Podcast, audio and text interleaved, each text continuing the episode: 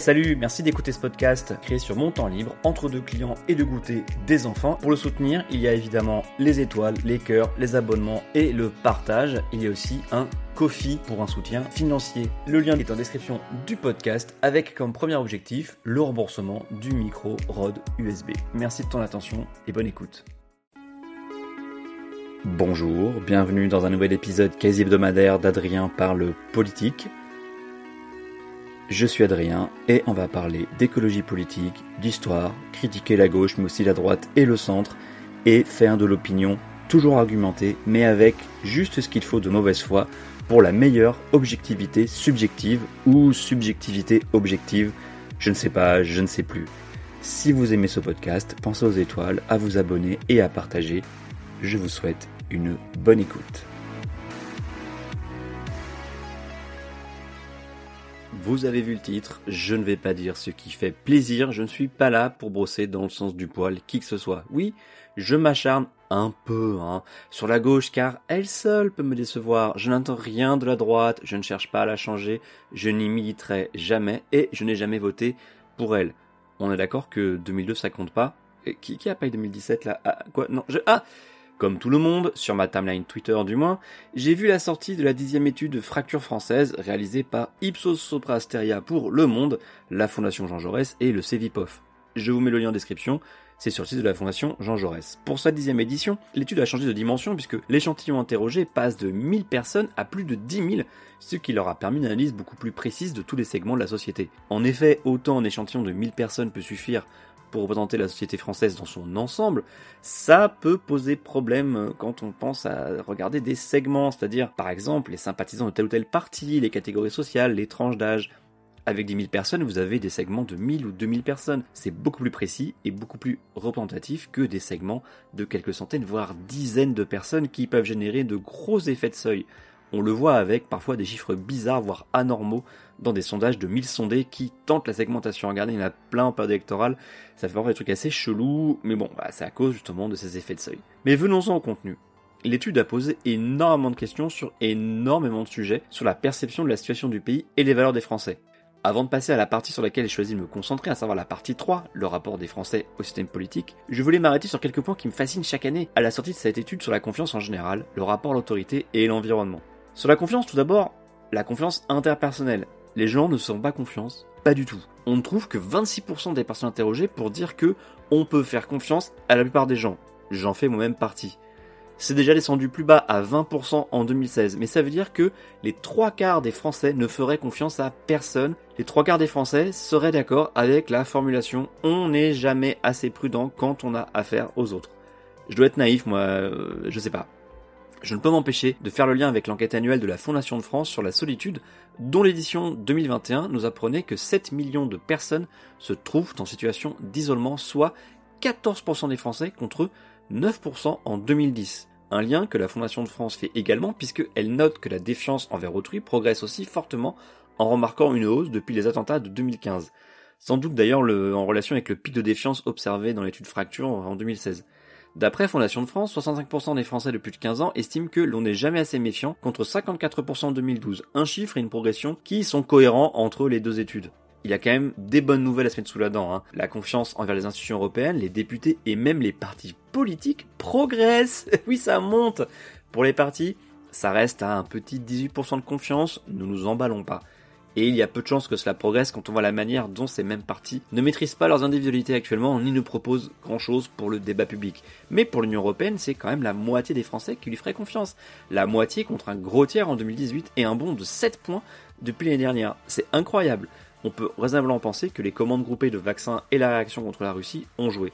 Mais ça a l'air plus profond. Peut-être un mélange des deux, allez savoir. Bizarrement, 58% sont d'accord pour renforcer les pouvoirs de décision notre pays, même si cela doit conduire à limiter ceux de l'Europe. Donc c'est en contradiction avec la confiance, mais on n'en sait pas beaucoup plus, avec quand même un clivage entre les pro-unions d'un côté, c'est-à-dire ELV, PS et Renaissance, hein, l'ancien, le nouveau nom de En Marche, et les méfiants de l'autre, Insoumis, LR et l'extrême droite. Un clivage au sein de la gauche tient donc toujours partant pour une liste unique aux européennes, à noter aussi que cette opinion est en énorme baisse puisque c'était 74% des Français qui privilégiaient la France à l'Europe en 2016. Une confiance en l'Europe en hausse donc, euh, d'autant que l'appartenance de la France à l'Union Européenne est jugée une bonne chose pour 57% des sondés, avec là un clivage entre extrême droite et le reste du monde, même s'il y a des variations, et un autre clivage entre les ouvriers employés et le reste du pays. Sur le rapport à la violence ensuite, euh, alors là écoutez c'est bien simple, tout le monde pense qu'elle augmente. Il existe bien sûr des variations selon les sympathies électorales, mais 87% des personnes interrogées pensent que la violence augmente un peu ou beaucoup. Ça tutoie les 100% à l'extrême droite, mais voici les scores pour les sympathisants PCF, 79%, EELV, 78%, le plus faible taux, PS, 83%. Il faudrait pouvoir mieux qualifier de quelle violence on parle et de quel niveau de violence on parle aussi. Mais ça donne déjà une indication sur ce qu'on appelle le ressenti. Vous savez, ce fameux sentiment de, d'insécurité que la gauche méprise depuis 2002. Si on descend dans le détail, on découvre que la droite a plus peur de violences physiques et du vandalisme que la gauche, cette dernière ayant plus peur des agressions sexuelles au sens large que la droite. Évidemment, la gauche se sent si plus concernée et inquiète des agressions racistes, antisémites et homophobes que la droite. Et d'ailleurs, sur ces trois items, on devrait demander séparément, je pense, entre le racisme, l'antisémitisme et l'homophobie. Ça serait, à mon avis, intéressant de voir euh, les éventuelles variations au sein des partis. Vous voyez quand même à quel point la réalité perçue épouse les contours idéologiques. C'est marrant, hein La droite ignore le harcèlement sexuel, tandis que la gauche pense moins aux violences physiques.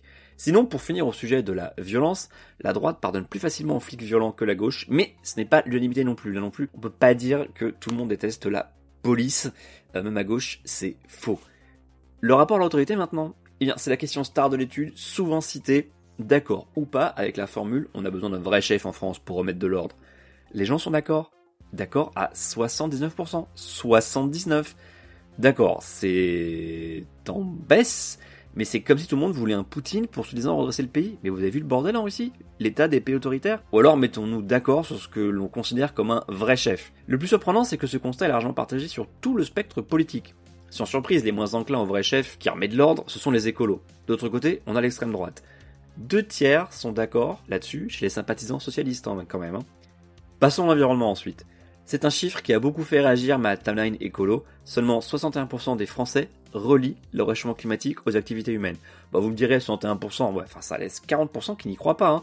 Nous assistons hélas à une politisation de ce sujet, comme on a pu le voir aux États-Unis, avec des républicains qui veulent brûler du pétrole jusqu'à la fin et des démocrates plus sobres. Hors ELV, donc 92% des sympathisants font le lien entre le réchauffement climatique et les activités humaines.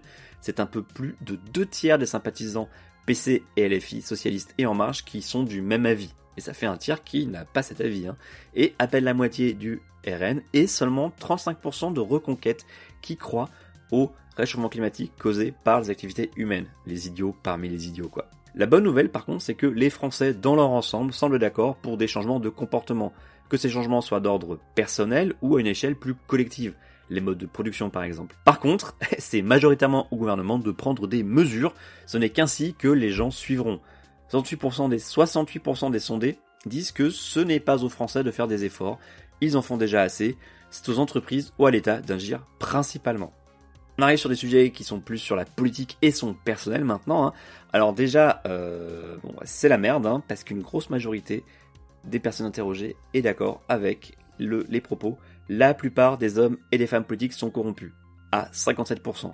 71% des Français pensent que les politiques n'agissent que par intérêt personnel, uniquement par intérêt personnel. C'est beaucoup, mais vous me direz, c'est toujours moins euh, que 2016 avec 93% des gens qui pensaient ça. Quelle sale année quand même, 2016. Euh. Sur le sentiment de corruption, hein, où 57% des Français pensent que la plupart sont corrompus, ce sentiment des Français est partagé par l'extrême droite et LFI.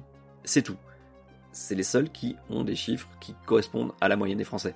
Les sympathisants LR, PS, ELV, Renaissance sont une minorité à penser qu'il y a une majorité de corrompus.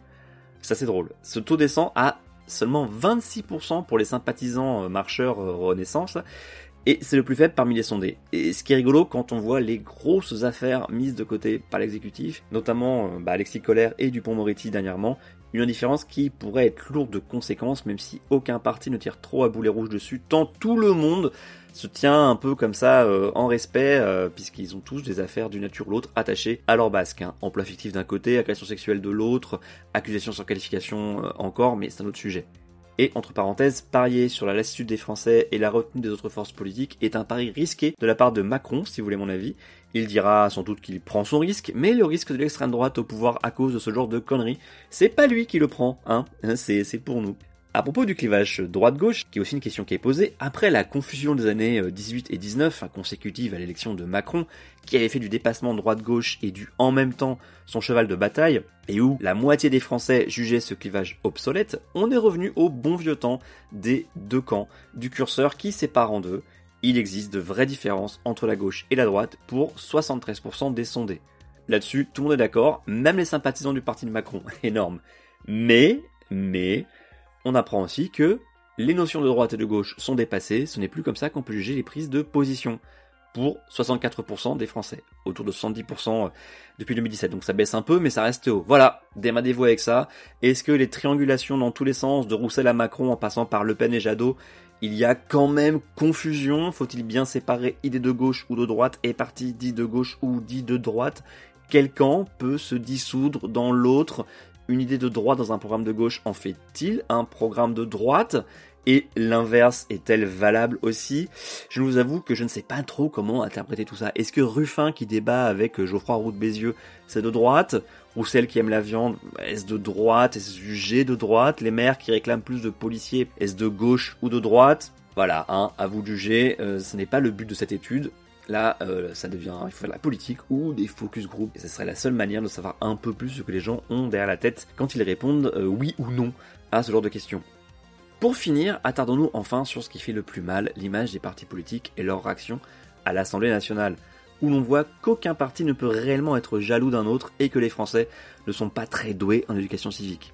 Ipsos a interrogé sur la perception des partis suivants, hein, pour se limiter, LFI, ULV, PS, LREM, LR et le RN. Ils ont un oublié Reconquête. RN ayant droit à un peu plus d'indicateurs, sans doute pour fêter ses 50 ans. Sur les partis, c'est simple. Personne à gauche n'est jugé apte à gouverner le pays. Il n'y a que En Marche et les Républicains qu'ils sont et qui sont aussi les seuls partis majoritairement jugés prêts à prendre des mesures impopulaires. Faut-il y voir un lien?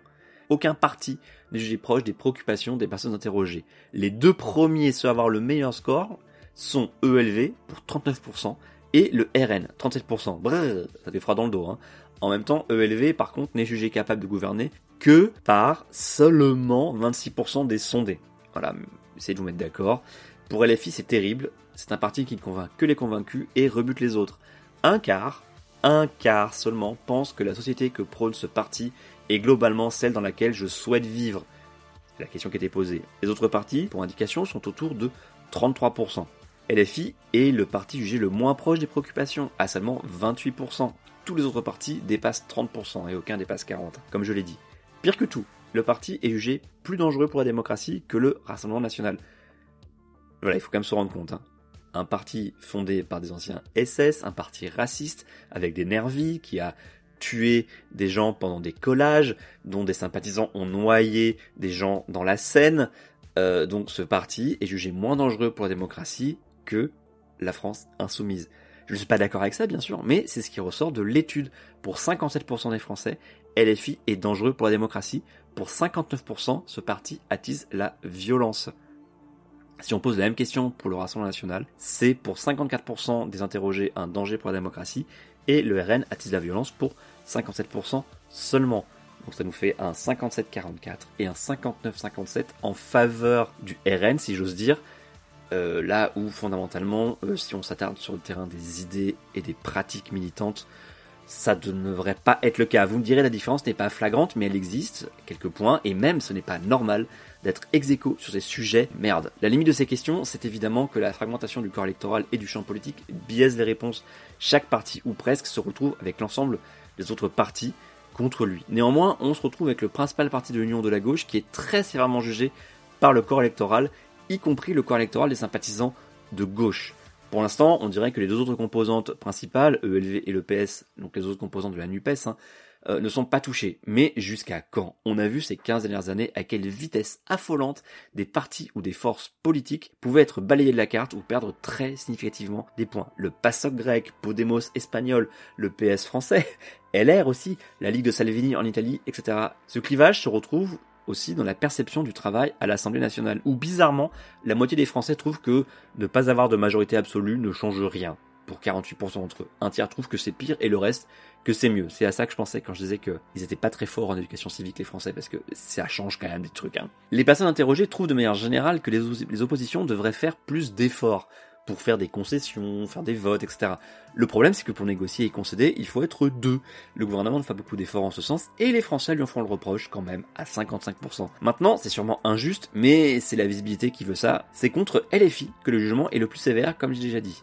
53% jugent que l'opposition insoumise est trop radicale. Seulement 24% approuvent ce que font les insoumis, le score le plus bas de l'étude. Pour comparer, 35% approuvent le comportement du RN et des républicains. Parce que nous avons une écrasante majorité de Français qui jugent que l'opposition doit faire voter avec le gouvernement si les lois qu'il propose se rapprochent au moins en partie de ce qu'elle veut, 71%. Alors on peut dire que les gens manquent de culture politique, n'ont pas idée de ce que sont les rapports de force, ni du fonctionnement de l'Assemblée nationale, et c'est fort possible. Mais le sentiment, le ressenti est là, sans doute accentué par le ton choisi par les insoumis et le Rassemblement national, par exemple, pour leurs interventions médiatiques respectives. Il y en a qui jouent le bruit et la fureur en permanence, le clivage, et d'autres qui vont jouer la respectabilité. Et eh ben devinez qui gagne Voilà, je vous laisse la question, enfin, elle est vite répondue, hein. désolé, je voulais pas la faire, tant pis. Enfin, parce que j'en ai parlé la semaine dernière, ne comptons pas sur la popularité d'une dissolution, elle n'est souhaitée que par un quart des sondés. Je n'ai pas parlé de tout, bien sûr, hein, voilà, je vais m'arrêter là, il y a beaucoup trop d'items à traiter.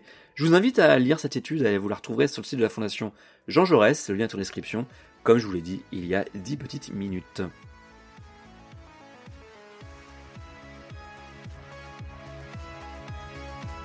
Merci pour votre écoute, merci d'être allé jusqu'au bout de l'épisode. N'hésitez pas à commenter ou à venir m'engueuler ou à exprimer vos désaccords de manière cordiale sur Twitter ou Instagram, adsom, A-D-S-A-U-M. Mes DM sont ouverts, venez vous y glisser. Au risque de me répéter, pensez aux petites étoiles et au partage, je ne vous remercierai jamais assez. Les crédits de la musique sont en description. À très bientôt au prochain épisode.